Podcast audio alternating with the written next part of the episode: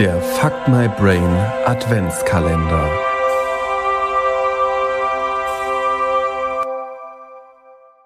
Als Katharina das Klingeln hörte, wusste sie schon vom Abheben des Hörers an, dass er wieder mal nicht rechtzeitig zum Abendessen da sein würde. Aber nicht die Tatsache, dass er wieder später kommen würde, sondern der traurige Blick ihrer Tochter schmerzte sie. Gerade mal vier Jahre alt wusste Cassandra schon, dass es immer das Gleiche bedeutete, wenn um diese Uhrzeit das Telefon klingelte. Papa muss noch einen Bericht fertig machen. Papa muss noch einen Kollegen in die Arbeit einweisen. Papa muss noch an einer Besprechung teilnehmen. Und so weiter und so weiter. Das waren die Sätze, die Cassandra von ihrer Mutter hörte, wenn das Telefon die Verspätung eingeläutet hatte. Und auch die Mama fand das immer sehr traurig, denn so viele gemeinsame Zeit ging dem Vater und Ehemann verloren, weil er immer so viel anderes noch musste.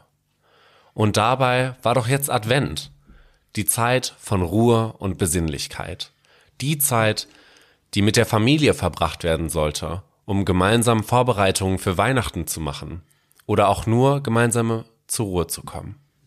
Im Kindergarten hatte sie Geschichten gehört vom gemeinsamen Backen der Plätzchen, denn dafür brauchte das Christkind Hilfe. Wäre ja auch viel zu viel Arbeit fürs Christkind, all die Weihnachtsplätzchen für die ganze Welt allein zu backen. Schließlich hat das Christkind ja auch Adventszeit, sobald die erste Kerze brennt.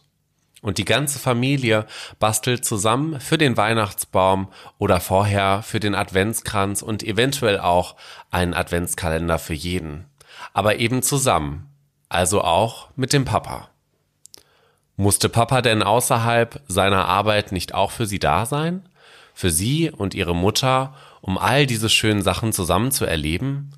Bisher hatte er keinen Tag Zeit gehabt und morgen war schon Nikolaus.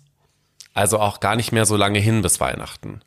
Ja, und den Nikolaus hatte Papa letztes Jahr auch schon verpasst. So wie er es wohl auch dieses Jahr tun würde.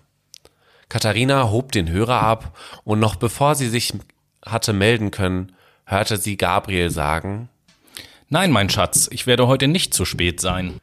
Sie stutzte und fragt, Wie meinst du das? Besser gefragt, wozu zu spät oder eben nicht? Heute Abend bin ich zum Essen zu Hause. Und wenn dann der Nikolaus zu uns kommen will, dann bin ich auch da. Und überhaupt werde ich jeden Abend da sein und ganz besonders auch am heiligen Abend. Katharina glaubt nicht, was sie soeben gehört hat.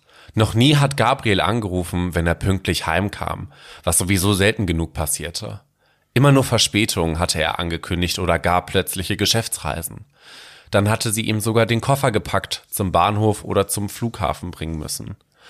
Vorsichtig fragte Katharina nach. Also Gabriel, versteh mich bitte nicht falsch. Cassandra und ich freuen uns sehr, wenn du heute da bist. Aber was ist passiert? Noch nie hast du angerufen, wenn du nicht später oder gar nicht heimgekommen bist. Und jetzt kündigst du dich an zum Pünktlichsein für heute und die ganzen kommenden Tage. Also was ist passiert? Äh, tja, was war passiert? So ganz genau wusste das Gabriel selbst nicht.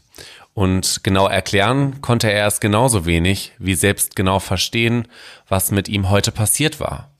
Er fühlte sich ein bisschen in das Charles Dickinson Märchen Scrooge versetzt, wenn er an den heutigen Nachmittag zurückdenkt.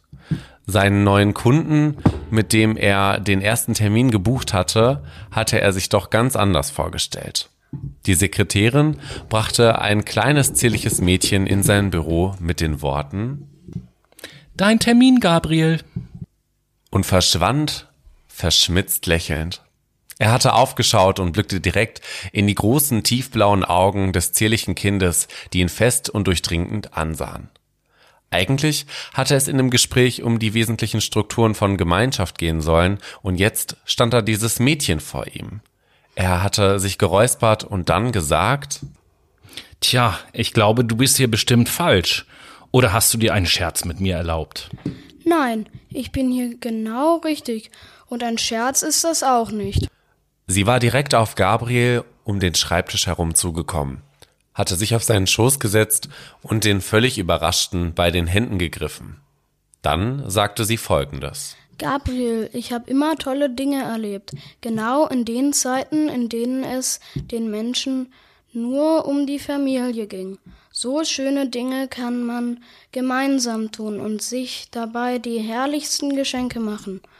Und alles, was mir wirklich etwas bedeutet, war bisher selbst gemacht oder einfach nur Zeit, die mit mir verbracht wurde. Alles kann man mit Geld kaufen, aber davon ist rein gar nichts wirklich wichtig. Denn alles, was wichtig ist, ist mit Geld nicht zu kaufen oder zu bezahlen. Zeit miteinander und füreinander, Liebe für den Nächsten und besonders für alle, die uns nah sind. Dann war sie aufgesprungen und zur Tür gegangen, hatte sich zu dem mit offenem Mund da sitzenden Gabriel umgedreht und gesagt, Merk dir das, denn genau das alles ist wichtig. Dann hatte sich die Tür hinter dem Kind geschlossen und Gabriel hatte da gesessen und nicht gewusst, ob er gerade geträumt hatte. Auch sich an den Kopf klopfen hatte ihm das nicht bestätigen können. Er wollte sich gerade wieder seinen Akten widmen, aber zog dann seine Hand doch wieder zurück. Dieses Kind, wer war es und wieso hatte sie einen Termin bei ihm haben können? Er hatte seine Sekretärin dazu gerufen und diese schwor Stein und Bein, dass er weder gerade einen Termin gehabt habe, noch dass sie ihm ein kleines Mädchen ins Büro gebracht hatte. Im Gegenteil, erkundigte sie sich, ob bei ihm alles in Ordnung sei, bevor sie das Büro wieder verließ. Lange hatte er dagesessen und über das Geschehene oder eben nicht Geschehene nachgedacht. Dann hatte er den Hörer genommen und seine Frau angerufen, der er jetzt einfach alles so erzählte, wie er es erlebt hatte. Komm jetzt nach Hause, mein Schatz, und lass uns gemeinsam zu Abend essen, denn jetzt ist auch Cassandra wieder da. Sie war einige Zeit nicht zu finden. Und als alle drei zusammen beim Abendessen saßen, da kam der Nikolaus. Das wird das Christkind sehr freuen, sagte er zu Gabriel, und alle drei bekamen ein kleines Geschenk.